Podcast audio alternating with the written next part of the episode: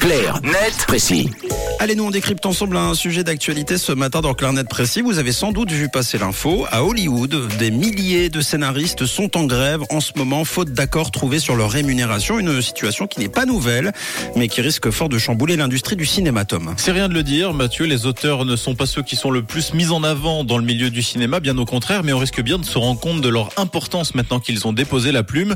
En effet, ce mardi 2 mai, plus de 11 000 scénaristes issus du principal syndicat de Hollywood ont arrêté de travailler pour exiger notamment de meilleurs salaires. Alors pour que l'on comprenne bien ce qu'il s'est passé en ce début de semaine, il faut savoir que la profession renégocie ses contrats avec l'Alliance des producteurs de cinéma et de télévision tous les trois ans.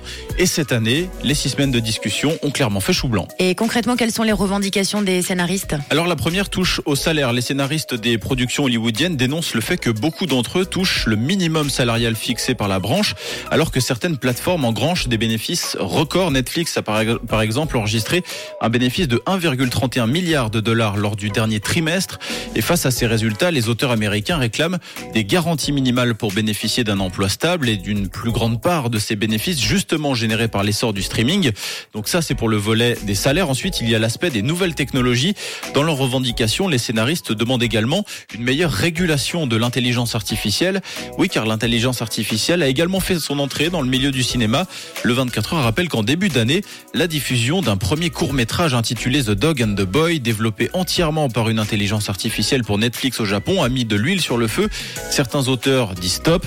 Les plus radicaux réclament même l'interdiction complète des IA dans la conception de séries inédites. D'autres réclament au moins des garanties quant à l'utilisation de ces nouveaux outils afin de ne pas être transformés en simples relecteurs et correcteurs de scénarios élaborés par des algorithmes.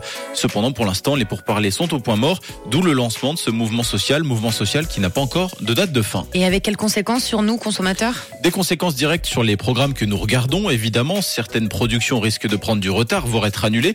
Ce sera le cas sans doute pour certains films, certaines séries, mais également pour les shows télévisés.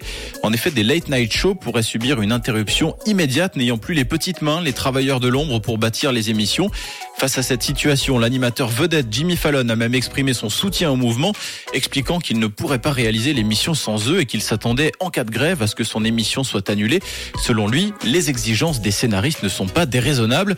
Vous l'avez compris, l'affaire prend de l'ampleur à mesure que les jours passent, même si l'impact médiatique et culturel réel est encore difficile à mesurer entièrement pour l'instant. En revanche, des conséquences financières sont à prévoir.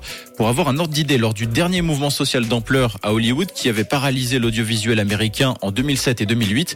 Le conflit avait duré 100 jours et avait coûté 2 milliards de dollars au secteur. Merci Tom. Clarnet précis que vous retrouverez en podcast. Ce sera en fin d'émission. Et puis demain, évidemment, pour un nouveau sujet, ce sera à la même heure, 7h20.